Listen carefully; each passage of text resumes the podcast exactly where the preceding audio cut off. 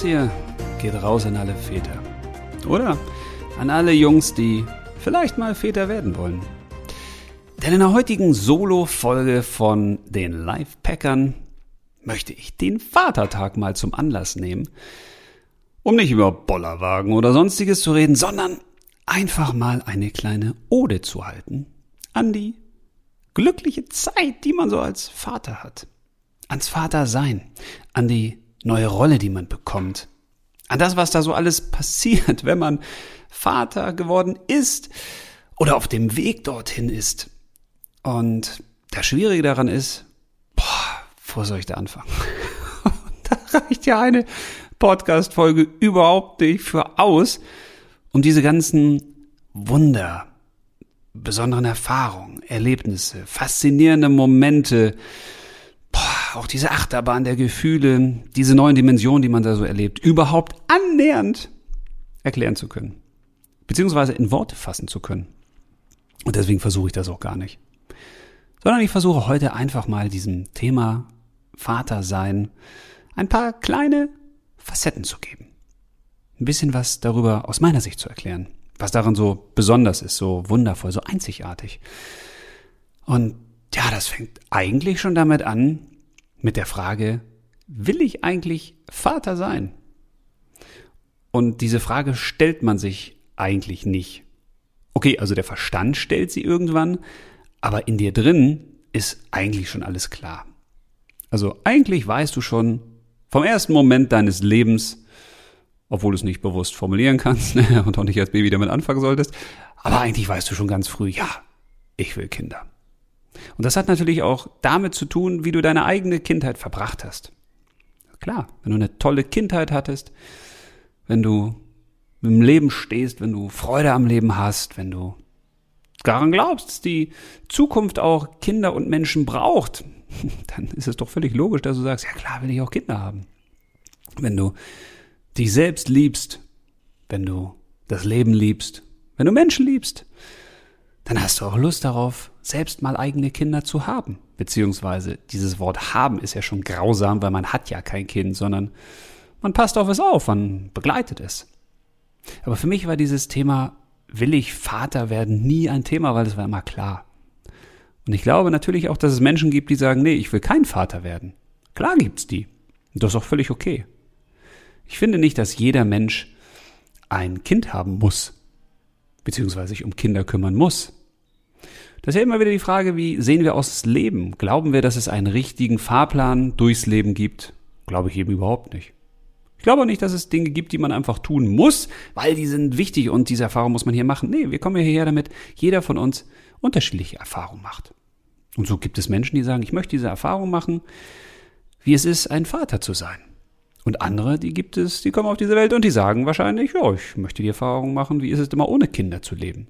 Und das ist beides okay. Aber für mich ist diese Erfahrung des Vaterseins einfach ja, was Unbeschreibliches. Was unbeschreiblich Schönes. Und das beginnt eben schon mit dieser ersten Phase, bevor man wirklich Vater ist, also sichtbar. Das ist nämlich schon diese Phase, okay, wir wollen ein Kind. Weil zum Vatersein gehört ja mehr als man selbst. Hat sich ja mittlerweile rumgesprochen. Das heißt, man braucht jemand anderen dazu, in der Regel jemand weibliches. Und überhaupt gemeinsam darüber zu reden, wie schön es ist, wenn man ein Kind hat sich darauf zu freuen. Das ist unbeschreiblich. Weil wenn man denn da sitzt oder man liegt irgendwo und kuschelt sich eng zusammen und spinnt und träumt, wie das so wäre wohl, wenn man jetzt ein Kind hätte und wie das wohl aussieht, das ist einfach faszinierend. Vor allen Dingen auch dieses Gefühl, ey, wir beide zusammen können ein Kind auf die Welt bringen. Das ist total verrückt. Das ist total verrückt. Ich meine, ich stehe häufig mal vor so riesigen Gebäuden, wo ich mir denke, boah, wie haben die das damals gebaut? Also Tom Bilder aus den Säulen der Erde. Wie haben die das eigentlich damals so hingekriegt? So wahnsinnig riesige und so schwere und so aufwendige Bauten herzustellen. Das hat ja Jahrzehnte gedauert. Und trotzdem haben sie es hingekriegt. Aber das ist etwas, was der Verstand greifen kann. Aber was der Verstand überhaupt nicht greifen kann, ist, ey, ich mach mal eben neun Menschen. Das ist unfassbar. Und das Faszinierende daran ist eben auch dieses Gefühl, es ist ja möglich. Und es ist auch, wenn wir es können, gewollt. Also natürlich ist es toll, wenn es Kinder gibt. Also jeder, der mal an einem Spielplatz vorbeigeht, wo fröhliche Kinder sind, die lachen, die jubeln, die fasziniert sind von dem, was sie tun, ja, dem geht doch das Herz auf. Also in dem Moment, wo wir wirklich mal Kinder in ihrer reinsten Natur erleben, wo sie so sind, wie sie sind, wo sie frei sind, wo sie lebendig sind, wo sie lachen, wo sie fasziniert sind, wo sie sich mit der Welt verbinden, da spüren wir, ey, das könnten wir auch sein. Das sind wir auch. Wir waren es auf jeden Fall mal. Vielleicht haben wir es wieder nur vergessen, auch so zu sein wie die Kinder. Deswegen hat Jesus ja auch nicht zu Unrecht damals gesagt, lasset die Kinder zu mir kommen. Weil er wahrscheinlich auch schon ganz genau wusste, dass Kinder in der reinsten Form sind, was wir Menschen eigentlich sein sollten, nämlich sie selbst. Und diese ganzen Gedanken, die gehen einem natürlich jetzt nicht sofort durch den Kopf, wenn man sich fragt, Mensch, wie ist das wohl, wenn wir ein Kind kriegen? Aber die werden immer greifbarer. Die nehmen immer mehr Gestalt an. Vor allen Dingen dann, wenn irgendwann die Nachricht kommt, aus dem Badezimmer meistens, äh, ich bin schwanger. Und in dem Moment sitzt du da oder liegst da oder stehst da und denkst, äh, äh, äh, du kannst eigentlich gar nichts sagen. Weil das sind diese Momente, wo, wo du überhaupt keine Worte findest, wo, wo du um Fassung ringst, wo auf einmal in dir so ein, ein, ein Feuerwerk startet, das du überhaupt nicht beschreiben kannst. Und du denkst, was ist denn jetzt hier los? Und das Gefühl, dass das, das, das ganze Leben verändert sich. Äh, da passiert was, ich kann das nicht fassen, ich kann das nicht glauben. Was, was kommt da? Die ganze Welt verändert sich, alles wird von links nach rechts gedreht. Aber auf einmal ist irgendwie auch alles bunter und du fühlst mehr, du bist faszinierter. Also was ein Satz, ein einziger Satz, so alles auslösen kann. Ich bin schwanger. Du wirst Vater. Es ist unfassbar. Und das kann man auch wirklich nicht beschreiben, sondern das kann man eben nur selbst erleben und selbst spüren. Und genau das ist ja das Tolle am Vatersein. Weil natürlich wachsen wir da alle rein. Und niemand wird ja geboren und weiß schon, wie ist denn das, wenn ich jetzt ein Vater bin? Wie macht man das? Aber genau diese Gedanken, die machst du dir ja dann in diesem Moment, wenn du merkst, okay, da ist was bestellt, jetzt ist die Bestellung eingegangen und es wird geliefert. So um mal ganz plastisch auszudrücken. Sondern du weißt, jetzt kommt das Kind auf die Welt. Und in dem Moment bewegen ein ja tausende von Fragen. Okay. Also nicht nur, wie wird es aussehen und wie wird es sein und hat es die Nase von mir und die Ohren von der Mama und hoffentlich sieht es eher so aus wie die Mama als wie ich. von wem hat es welche Macke, welche Eigenschaften. Also da geht natürlich so ein riesiges Kopfkino los und das ist total schön. Das ist total faszinierend. Und im gleichen Moment fragt man sich natürlich auch, ja Mensch, wie macht man das mit diesen ganzen praktischen Dingen? Also was ist denn so ein Kind? Okay, also neben der Muttermilch und trinkt es aber die Muttermilch oder klappt das oder klappt das nicht und was zieht das eigentlich an und wie sieht denn das Zimmer aus? Wie richten wir das ein und was brauchen wir eigentlich? Und alleine diese ganzen praktischen Überlegungen, die man sich macht und dieses Rumgehen in alle möglichen Geschäfte und gucken, was braucht man und was gibt es da und das ist wie du, du fängst ein neues Leben an. Das ist wie du hast Zugang zu einer Welt, in die du vorher noch gar nicht rein durftest. Oder wo du gar keinen Zugang hattest, wo du vielleicht gar nicht wusstest, ey, das ist eine Welt, die ich mal betreten könnte. Und das ist wirklich wie so ein Abenteuerland. Also ich weiß noch, wie wir bei unserem ersten Sohn rumgelaufen sind und was wir uns alles angeguckt haben und Kinderwagen und Kinderschalen und man beschäftigt sich ja damit, Mensch, was ist wirklich sicher und was ist gut und an alle Eltern da draußen, ihr wisst es sicherlich selbst, ihr macht euch viel zu viele Gedanken aber das ist gut so. Von allen Sachen, die man sich damals so ausgedacht hat, um die man sich gesorgt und von denen man vielleicht auch besorgt wurde, die spielen später fast gar keine Rolle mehr. Aber dieses sich Sorgen machen, dieses sich fragen, was ist richtig, dieses sich informieren, das hilft uns in diese Rolle des Vater- oder auch Mutterwerdens natürlich enorm rein, weil wir erschließen uns einen Kosmos, wir gewinnen dadurch auch Sicherheit. Und wenn etwas elementar ist, was unsere Kinder später als allererstes brauchen, dann ist es die Sicherheit der bedingungslosen Liebe. Wenn wir nicht sicher sind in unserer Rolle als Vater, wenn wir nicht sicher sind, dass wir unser Kind wirklich haben und lieben wollen, dann wird das Auswirkungen haben aufs Kind. Von daher ist diese ganze Beschäftigung auch ein Ausdruck von Liebe, die man dem Kind schon gibt, ohne dass es da ist. Auch wenn man sich überlegt, welche Farbe bekommt die Wand oder die Wände im Zimmer, was macht man lieber einen Teppich, ist es kuschelig oder könnte sich das Kind an den Flusen äh, schlucken auch doch, wie wir uns denn gefragt haben, oh Mann, wie ist denn das eigentlich mit unserem Tisch? Der hat ja Ecken. Und dann haben wir gesagt, oh, aber da, da kann das Kind ja irgendwann mal mit dem Kopf gegenstoßen und gegenrennen und macht es nicht Sinn, die irgendwie abzurunden und dann haben wir recherchiert, da gibt es auch so Ecken, die man darauf macht, die das abrunden. Haben wir denn nicht gemacht. Aber man beschäftigt sich schon damit. Okay, wie kann ich denn jetzt mein Kind eigentlich sichern? Wie viel Sicherheit ist gut und wo ist das dann auch eher so ein Gefängnis? Also, wir kennen auch Menschen, die als allererstes, ähm, als klar war, sie kriegen ein Kind, erstmal alles gesichert haben. Also Zäune ums Grundstück gezogen, nochmal geguckt, äh, wo könnte das Kind irgendwie runterfallen, was muss man absichern, an welche Türen muss man Schlösser machen, wie ist das eigentlich so mit ja, Regalen und Schränken in der Küche oder so im Hauswirtschaftsraum oder was muss man eigentlich alles noch sichern. Und das Einzige, was wir dann gesichert haben, sind die Steckdosen, weil wir gedacht haben, okay, wenn man da so reinfasst, ist es wahrscheinlich nicht so richtig gut. Aber bei allen anderen Sachen haben wir gesagt, nee, das, das wollen wir gar nicht. Aber das ist gut für uns, unser Ding zu finden. Und das ist eben etwas ganz Besonderes beim Vater sein oder beim Vater werden, dass du dich sehr, sehr stark damit beschäftigst, was gut sein könnte für jemand anderen. Und ich finde, das ist auch etwas wirklich Sensationelles am Vater sein oder am Vater werden, dass wir uns eben nicht mit uns selbst beschäftigen.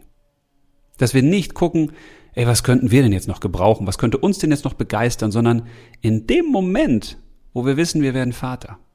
Und allerspätestens in dem Moment, wo wir das Kind dann auch wirklich in unseren Armen tragen, da wissen wir und fühlen es mit jeder Faser unseres Körpers, ey, da draußen gibt's Wichtigeres als unsere Bedürfnisse. Und das ist etwas ganz Elementares, etwas ganz Wesentliches, woran viele Teile unserer Gesellschaft, finde ich, auch kranken, dass wir sehr, sehr stark im Ego sind. Was wollen wir eigentlich? Wie können wir unsere Bedürfnisse befriedigen? Was könnten wir noch alles tun? Was könnten wir noch alles erleben? Wo ist mein Vorteil? Wo ist mein Nutzen? Die günstigsten Angebote und, und, und. Also eigentlich diese Ich-Bezogenheit, diese Individualisierung. Alles muss immer stärker auf uns zugeschnitten sein. Und wir entscheiden, was wir denn wollen und was wir nicht wollen und möglichst immer zu den günstigsten Preisen, zu den besten Konditionen. Das führt nämlich dazu, dass wir uns auch von der Welt abkapseln dass wir eben sagen, na, wir leben dann auch zu unserem Vorteil und das hat manchmal auch negative Auswirkungen auf andere. Weil das Leben ist ja so ein bisschen wie das Spiel an der Börse. Also wenn du einen Gewinn hast, dann hat ein anderer einen Verlust. So ist das immer. Das heißt, wenn du jetzt irgendein Angebot annimmst zu einer günstigen Kondition, weil es ein Sonderrabatt ist, ja, dann hat ein anderer weniger Geld verdient, hat vielleicht sogar Geld verloren, weil er das, was er dir verkauft, zu einem Preis eingekauft hat, der höher ist als der Verkaufspreis. Das heißt, dieses Gefühl, dass es etwas Wichtigeres da draußen gibt als uns selbst, ist extrem toll. Weil in dem Moment wächst du auch aus dir selbst heraus. Das wird jeder Vater wissen. Es ist eben selbstverständlich, wenn das Kind in der Nacht schreit, ja, da gehst du hin. Oder man teilt sich das auf, dass man sagt, ey, heute ich, morgen du, oder auch je nachdem, wie das Kind dann isst, was es dann braucht an Nahrung. Aber entscheidend ist doch dieser Impuls. Ja, klar gehe ich dahin. Auch wenn ich müde bin, auch wenn ich keine Lust habe, auch wenn ich schlecht gelaunt bin, auch wenn ich gestresst bin, das Kind geht vor. Und das ist etwas ganz, ganz Wichtiges, weil stellt euch mal vor, wir würden so denken mit unserer Welt. Wir würden sagen, nee, nee, nee, nee, bevor ich hier ein schönes Leben habe und das mache, was ich will, überlege ich mal, was braucht denn eigentlich die Welt da draußen? Was braucht denn die Natur? Was braucht denn der Wald? Was brauchen denn die Pflanzen? Was brauchen die Tiere? Was brauchen die Flüsse? Also dann hätten wir eine ganz andere Welt. Oder wenn wir uns fragen würden, ey, was braucht denn eigentlich mein Nachbar oder meine Nachbarin? Bevor wir uns fragen, was wollen wir denn eigentlich haben? Wo ist unser Vorteil? Das heißt, ein Kind hilft uns auch, so pathetisch es klingen mag, aber so ein bisschen ein besserer Mensch zu werden. Und ohne es jetzt urteilend sagen zu wollen, auf jeden Fall hilft es uns, ein anderer Mensch zu werden. Ein Mensch, der sich mehr verbindet mit anderen und dadurch auch mehr mit sich selbst, weil in unserem Ursprung sind wir nicht nur reinste Energie, sondern wir sind Liebe. That's it. Wir sind Liebe. Und ein Kind zeigt uns das auf wahnsinnig tolle Art und Weise. Manchmal nehmen wir das nicht so wahr, aber in dem Moment, wo das Kind dann geboren wird, wo wir es dann in unsere Arme nehmen, da, ja, da passiert Magie. Weil in dem Moment liebst du auf einmal einen anderen Menschen in einer Intensität, in einer Fülle, in einer Tiefe, die du vorher nie gefühlt hast. Das übersteigt eben auch das, was wir an partnerschaftlicher Liebe kennen. Das hat eine ganz, ganz andere Dimension nochmal. Obwohl die partnerschaftliche Liebe schon sensationell und toll ist. Aber das, das öffnet nochmal eine ganz, ganz andere Welt. Und das ist etwas, das wir eben auch nur dadurch erhalten, dass wir Vater werden. Und jeder, der sich fragt, Mann, wie ist denn das eigentlich, wenn man da so das erste Mal sein eigenes Kind auf dem Arm hält, dem möchte ich nur zurufen, probier es selber. Das kannst du halt nicht beschreiben. Das ist ja auch das Sensationelle, dass man in dem Moment, wo man das Kind auf dem Arm hält, auch gar nicht reden will. Man will nicht reden. Man will auch gar nicht denken, weil man kann gar nicht denken. Man hat das Kind da und verschmilzt mit ihm. Das ist etwas ganz, ganz Besonderes. Und das erlebst du so eben auch nur einmal. Oder wenn du mehrere Kinder hast, dann mehrmals. Aber das kommt eben auch so nie wieder.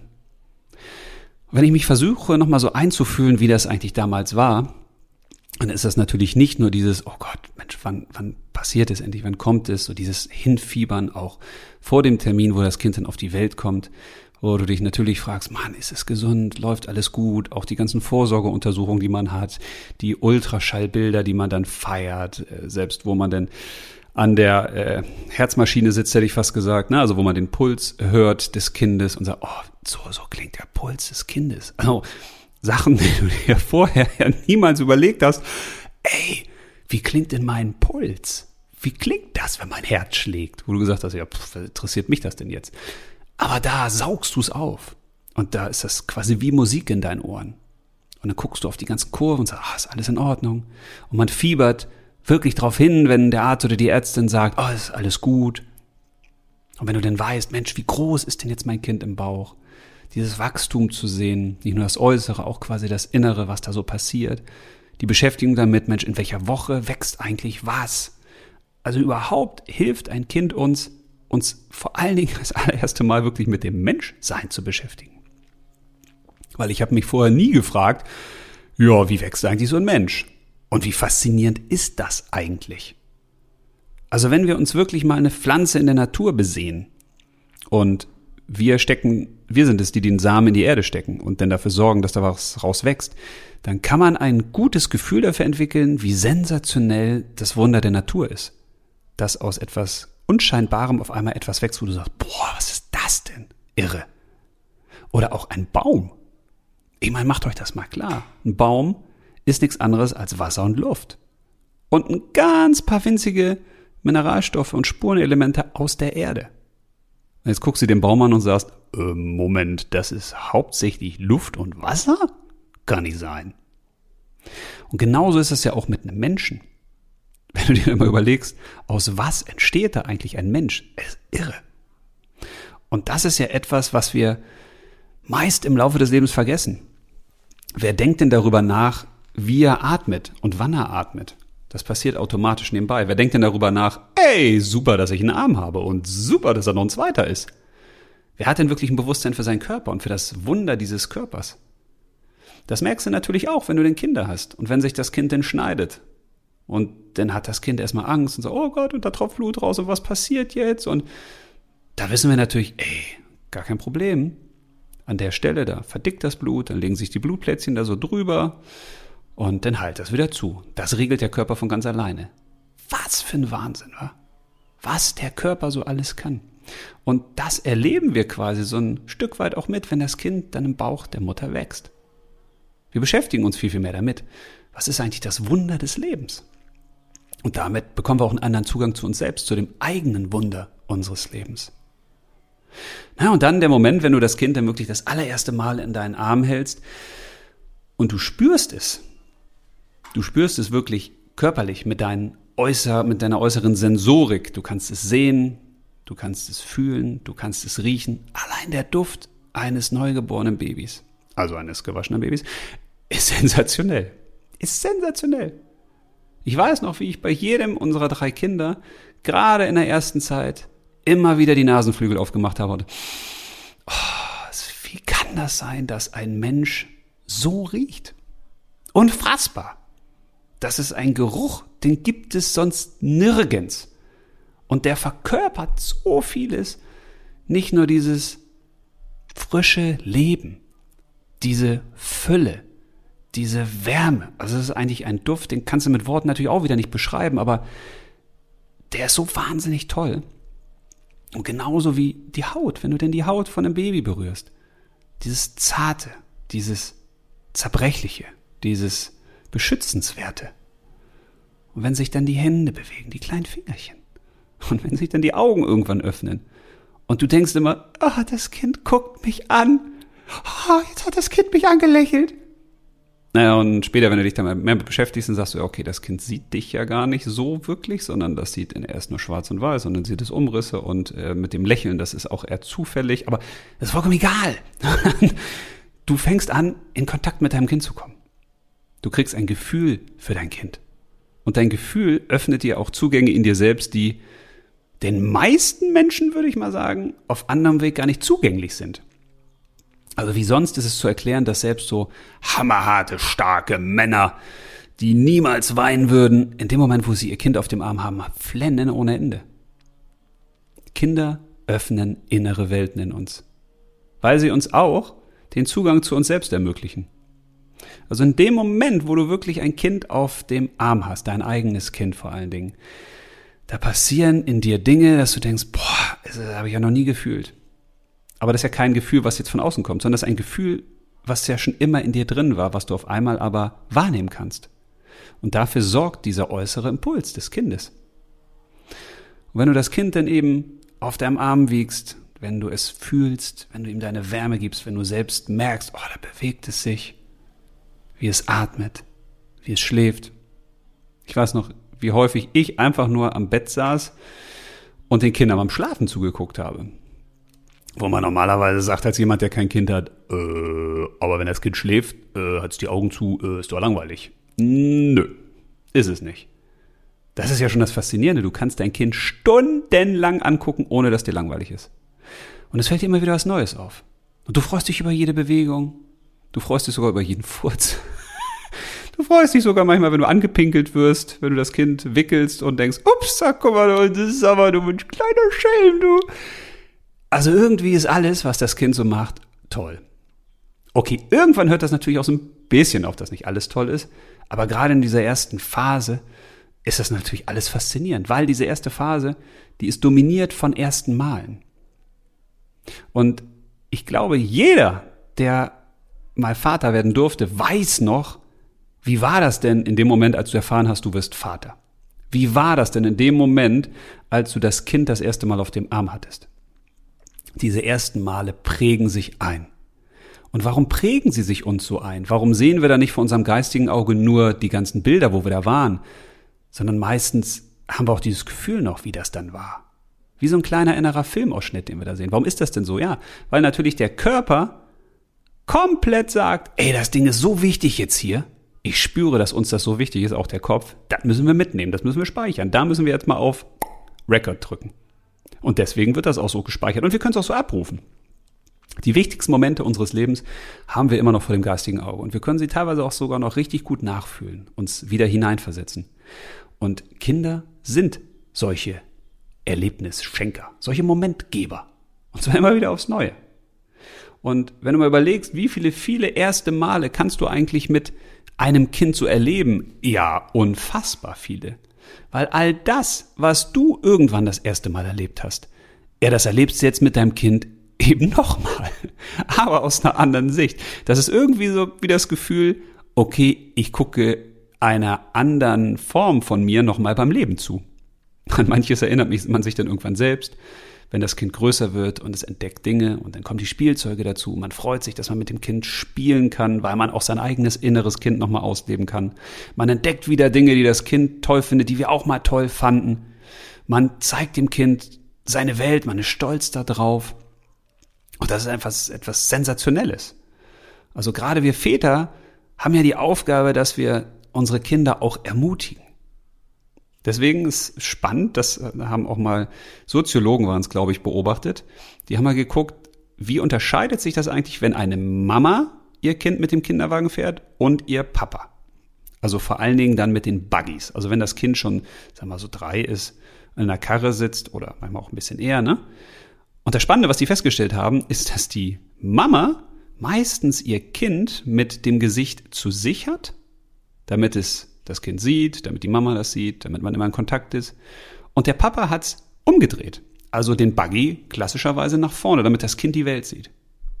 Und ich glaube, das ist ein schönes Sinnbild für das, was auch unsere Aufgabe als Vater ist. Natürlich geht es um die bedingungslose Liebe, um das Urvertrauen. Du bist geliebt, du bist gewollt. Aber es geht auch darum, dass wir unseren Kindern die Welt zeigen. Dass wir sie ermutigen, Dinge auszuprobieren. Dass wir ihnen die Lust vermitteln auf das Leben, auf das Ausleben, aufs Ausprobieren. Und das was ganz Tolles. Und natürlich ist es auch ein Unterschied, ob wir jetzt Vater von Jungs sind oder von Mädchen. Und damit meine ich nicht dieses Gefühl von, wen liebe ich mehr, weil das habe ich mich ja gefragt, als unser zweites Kind auf die Welt kam, unser Sohn Matti. Mensch, kann ich den denn genauso lieben wie Paul unseren ersten? Oder ist das anders? Oder ist der erste nochmal was Besonderes? Und dann habe ich viele Leute gefragt, die haben gesagt, nee, du wirst jedes Kind genauso lieben. Und dann kannst du das natürlich nicht verstehen. Aber wenn das zweite Kind kommt, sagst du, ja, ist auch so. Und beim dritten Kind, bei unserer Ida, ist es genauso. Du liebst deine Kinder immer. Und zwar unabhängig davon, wer sie sind, was sie sind, ob sie erste, zweite, dritte, vierte, fünfte, sechste, siebte sind, vollkommen wurscht. Sondern du hast immer deine bedingungslose Liebe für die Kinder. Und das ist etwas ganz, ganz Besonderes. Fernab natürlich von der Tatsache, dass wir mit Jungs andere Sachen machen als mit Mädchen. Von daher ist natürlich das auch noch toll, sich erstmal überhaupt zu fragen, okay, was für ein Kind kommt denn da auf die Welt? Ist das ein Junge oder ist das ein Mädchen? Ist das mein Geschlecht oder das Geschlecht des Partners oder der Partnerin? Das ist total spannend. Und sich dann auch zu fragen, Mensch, was mache ich denn eigentlich mit einem Jungen? Was kann ich mit einem Jungen machen? Oder was kann ich mit einem Mädchen machen? Und natürlich ist es so, dass das nicht immer zutrifft. Also, dass man nicht sagt, ja, Mädchen mögen keinen Fußball und Jungs mögen keine Puppen. Totaler Quatsch. Das findet sich dann schon heraus. Aber es ist nun mal so, dass Jungs manchmal eine andere Körperlichkeit haben und brauchen und ausleben wollen. Natürlich gibt's auch Mädchen, gerade wenn man dann zwei Jungs hat und ein Mädchen, die extrem stark sind und die auch körperlich sind und die sich auch durchsetzen wollen. Das hat ja alles mit den eigenen Familienkonstellationen auch zu tun. Und das ist ja auch das Spannende. Also jede Familie ist eben anders und jedes Kind ist anders. Und jedes Verhältnis, was wir mit dem Kind haben, ist auch anders. Aber alles hängt am bedingungslosen Band der Liebe. Und das bleibt einfach so. Das ist sensationell. Weil in dem Moment, wo wir wirklich ein Kind bekommen, uns um ein Kind kümmern dürfen, dann wissen wir, das wird uns jetzt bis zum Ende unseres Lebens im besten Sinne hoffentlich begleiten. Und das ist etwas Sensationelles. Weil viele Menschen haben ein Problem damit, dass sie irgendwann sterben, zumindest ihre körperliche Hülle. Irgendwann ist die Nummer weg. Und dann fragen die sich, oh, jetzt was bleibt von mir? Also im besten Fall noch das Haus, aber vielleicht wird das irgendwann auch verkauft oder was passiert damit und mit den Sachen, die ich mal gemacht habe und alles ist weg. Das ist irgendwie so wie, okay, wir leben jetzt und alles, was wir erleben, das sammeln wir in einem Ordner und wenn wir sterben, dann wird der Ordner einfach gelöscht. Das ist ein Scheißgefühl. Und wenn du dein Kind hast, dann weißt du, ey, ein Teil von mir wird weiterleben. Und auch das mag pathetisch klingen, aber es ist einfach ein tolles Gefühl, dass du weißt, es gibt etwas nach dir. Und das hat sogar noch was mit dir zu tun. Das macht einen auch zu Lebzeiten stärker. Und in dem Moment, wo man Kinder hat, ist es auch völlig selbstverständlich, dass du verantwortungsbewusster bist, dass du mehr Lust hast, dich auch um deine Welt, die Umwelt und die Mitwelt zu kümmern, weil wenn du weg bist, sind ja deine Kinder noch da. Das heißt, natürlich ist es völlig logisch, dass wir uns auch eine gute Zukunft für unsere Kinder wünschen und auch mehr dafür zu tun bereit sind. Und das ist eben auch toll. Und ein Kind oder Kinder zu haben, das verändert uns auch selbst als Mensch. Das ist echt faszinierend. Also ich weiß noch, als unser erster Sohn auf die Welt kam. In der Zeit davor war ich auch viel mit dem Auto unterwegs, bin viel über die Autobahn gefahren. Da, wo man es durfte, natürlich auch mehr als den 120. Und als er da war, habe ich gedacht, nee, wenn ich jetzt nochmal irgendwo hinfahre, also ich kann nicht so schnell fahren, ich habe jetzt Verantwortung. Also in dem Moment beginnst du anders zu denken, weil du denkst eben über dich hinaus. Du sagst ja, okay, also wenn mir was passiert, dann ist das nicht gut für ihn, weil der soll doch nicht ohne Vater aufwachsen. Und das sorgt eben wirklich dafür, dass wir uns viel mehr mit dem verbinden, was wirklich das Leben ausmacht. Und das sind nicht nur wir, das ist eben die Welt da draußen. Das ist das, was wir bewirken. Das ist das, was wir tun, was wir denken. Und die Frage ist immer, was tun oder denken wir denn? Und das hat häufig damit zu tun, ja, worauf richten wir unsere Aufmerksamkeit? Und wenn wir unsere Aufmerksamkeit immer nur auf uns selbst richten, auf unsere Bedürfnisse, auf unsere Ziele, auf unsere Wünsche, ja, dann ist das eine wirklich sehr egozentrierte Welt und dann wird der Raubbau immer weitergehen. Nicht nur der Raubbau an der Welt, sondern auch der Raubbau am Leben und am Leben anderer Menschen. Weil wir dann eben dazu neigen, anderen eher etwas wegzunehmen, wenn wir das haben wollen. Und das ist etwas, was wir natürlich auch Kindern schon relativ früh beibringen, jedenfalls viele von uns, dass wir sagen, achte darauf, wie du mit anderen umgehst. Teil deine Sachen. Weil wenn du was teilst, hast du eben auch mehr als andere. Also Kinder gelten ja nicht umsonst als bester Spiegel unseres Selbst, weil sie natürlich sofort unser Verhalten, unser Denken und unsere Glaubenssätze reflektieren.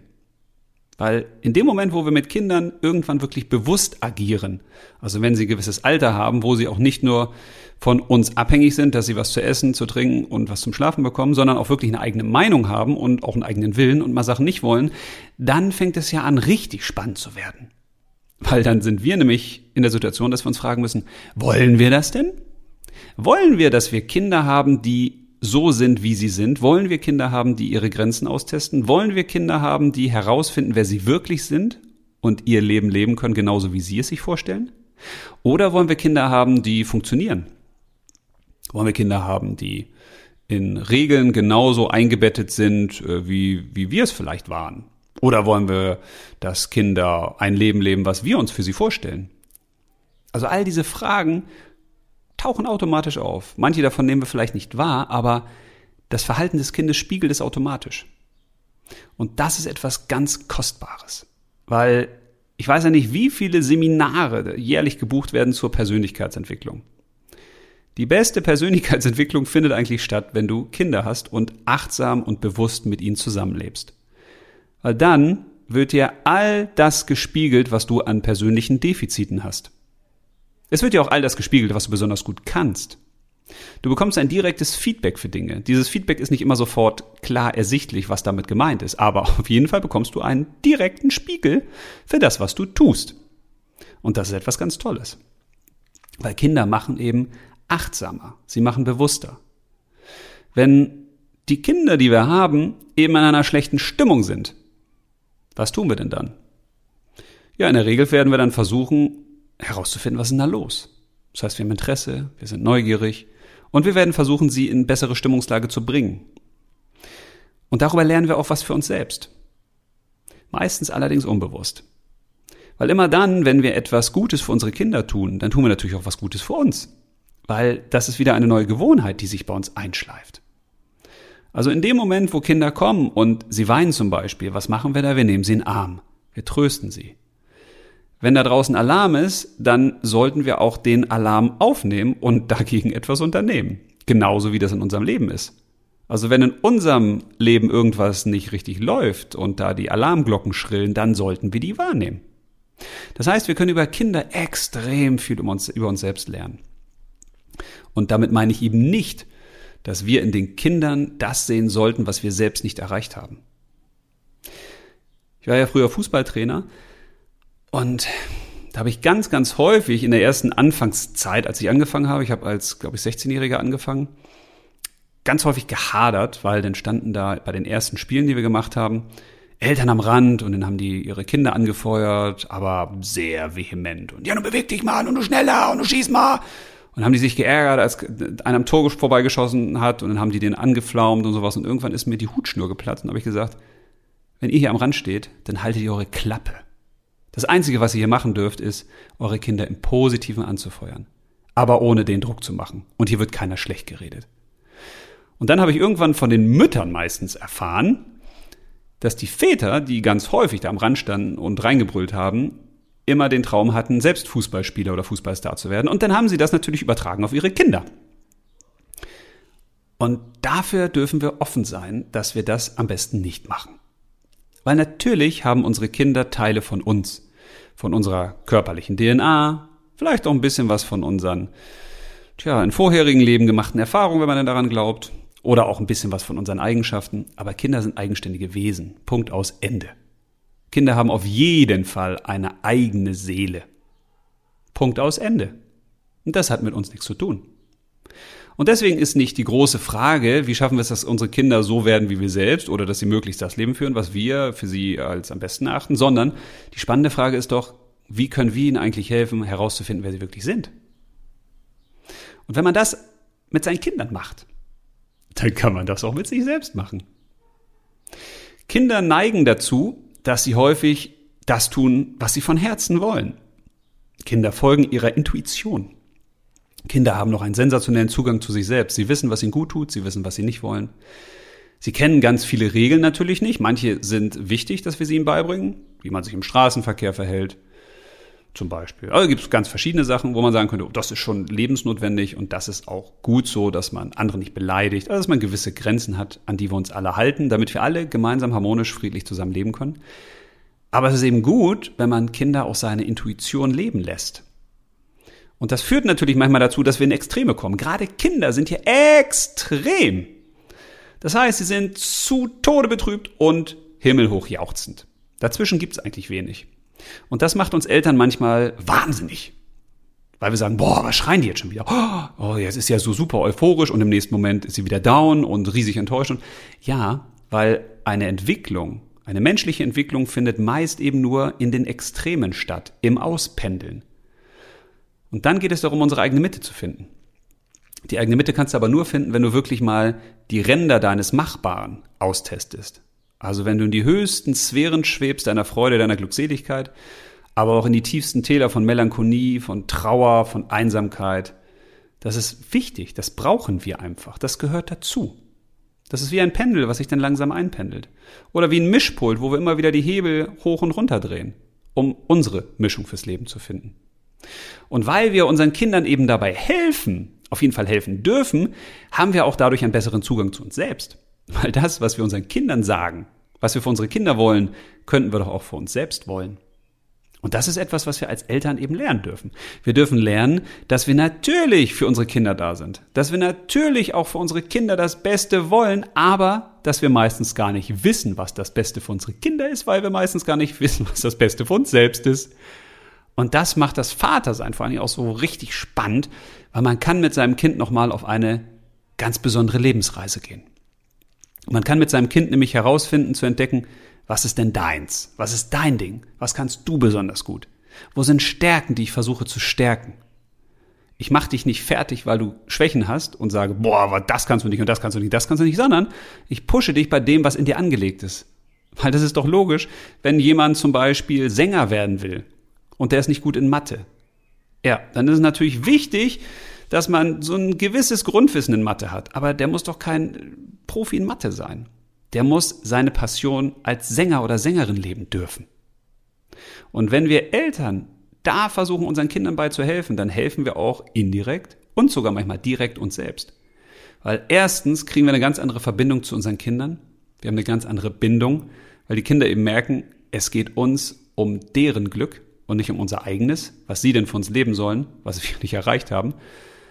Und zum Zweiten haben wir dadurch einen ganz besonderen Weg, den wir mit ihnen beschreiten dürfen. Weil das ist nämlich auch etwas Sensationelles am Vatersein, die Vorfreude aufs Morgen, Übermorgen und Überübermorgen.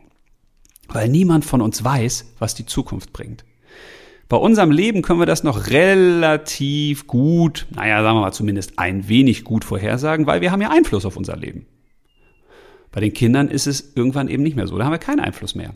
Da ist alles reingelegt sozusagen in die Kinder, was wir machen können und dann gehen die ihren eigenen Weg.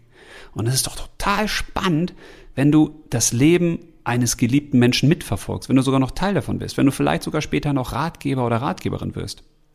Und das ist eben auch etwas Sensationelles am Vatersein, dass sich die Rollen permanent verändern. Vom ich bin quasi auch mit der, der dafür sorgt, dass du hier gut umhütet wirst, dass du ein Heim hast, zusammen mit der Frau, dass man dann gemeinsam genug Geld verdient und gemeinsam die guten Entscheidungen trifft und dann guckt, auf welche Schule geht denn das Kind und was ist für uns dann wichtig, welcher Kindergarten und so weiter. Und natürlich ist es auch wichtig, dann zu schauen, okay, was kann ich noch geben? Was braucht es gegebenenfalls noch? Und dann ändert sich auch diese Rolle irgendwann, dass du sagst, okay, gerade als Vater, dann musst du auch für Kinder, äh, die jetzt männlich sind, also für Jungs, musst du dann auch mal der Reibungspartner sein. Das heißt, die müssen sich von dir abgrenzen können. Die müssen sich auch an dir reiben können. Die müssen Widerstand haben. Die müssen auch mal sagen, das finde ich scheiße. Die müssen auch in den Konflikt mit dir gehen. Und das muss man auch austragen. Das heißt, in dem Moment wandelt sich dann wieder die Rolle auch zu dem, dass du sagst, ich bin hier dein Sparringspartner. Ich muss hier nicht immer dein Freund sein. Und dann ändert sich das irgendwann auch wieder, dass du sagst, ja, jetzt geht's mehr in die Sparringspartnerrolle, äh, von der Sparringspartnerrolle in die Freundesrolle.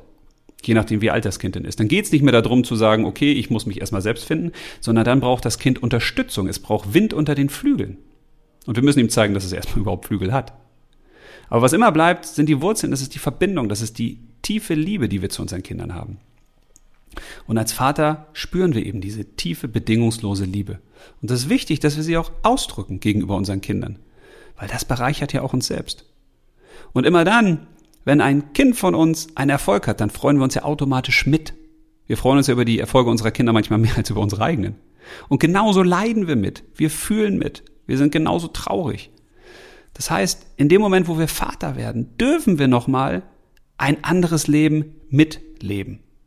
Aber bitte nicht als der, der das Leben bestimmt, sondern bitte als der, der immer mehr die Verantwortung auch abgibt ans Kind und sagt, das ist jetzt dein Ding, das darfst du machen. Und zwar so, wie du, es, du dir es vorstellst. Genauso soll das ja auch sein. Du sollst gerade nicht das tun, was ich will. Und das ist für mich völlig in Ordnung, was du tust. Das ist dein Leben. Und ich bin daran interessiert und ich bin weiter neugierig und ich bin weiterhin gerne ein Teil deines Lebens. Aber du sollst dein Leben prägen. Und wir dürfen daran teilhaben. Das ist doch sensationell. Also wir leben sozusagen nicht nur ein Leben, das leben wir selbst aktiv, wir leben ein zweites Leben oder noch mehr Leben, die wir mitbekommen, wo wir uns eben auch ganz, ganz stark verbunden fühlen und wo wir uns auch immer mehr zurücknehmen sollten, weil das Entscheidende ist natürlich, wenn wir wollen, dass unser Kind irgendwann selbstbestimmt und selbstverantwortlich lebt, sagen wir mal ab dem 18. Geburtstag, jetzt nur mal um eine Zahl zu nennen, dann sollten wir auch vom Tag der Geburt den Regler, wenn das sozusagen wie so ein Regler des Mischpultes ist, von das Kind ist 100% fremdbestimmt und äh, quasi von uns abhängig. Ja, als Baby ist ja logisch, weil da sorgen wir dafür ist und wenn wir ihm nichts zu essen geben, kriegt es nichts zu essen. Wenn wir nicht windeln, dann ist die Windel voll und so weiter. Sollten wir den Regler immer weiter hochschieben, bis irgendwann die hundertprozentige Verantwortung und Unabhängigkeit beim Kind ist. Und diese ganzen Prozesse, die da ablaufen, sind so wahnsinnig spannend, weil keiner weiß ja, was richtig ist. sondern häufig lernen wir erst übers Falsche, dass wir sagen, ah, okay, das war jetzt nicht der richtige Weg. Und ein Kind hilft uns dabei, selbst immer mehr Zugang zu uns selbst zu haben und uns auch immer weiter zu verbessern, immer weiter zu wachsen, uns selbst zu entwickeln.